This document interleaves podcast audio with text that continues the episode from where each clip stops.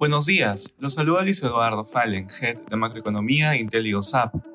El día de hoy, viernes 21 de abril, los mercados internacionales retroceden ante deterioro en el momentum económico y corporativo.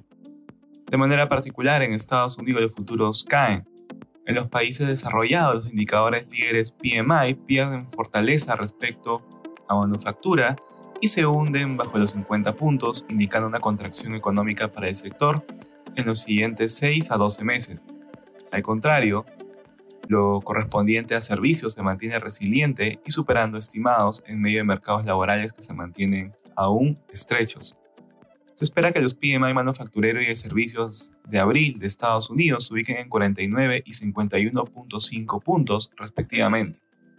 En el terreno corporativo, Tesla da un giro luego de la caída de casi 10% en el precio de su acción el martes y decide volver a subir los precios de ciertos modelos de autos.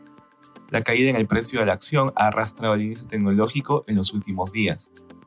En la eurozona los mercados europeos descienden. En la zona euro el PMI manufacturero se hundió a 45.5, mientras el sector de servicios continúa con perspectiva al alza alrededor de 57 puntos.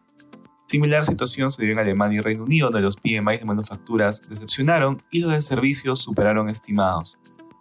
En Asia, los mercados cerraron en terreno negativo.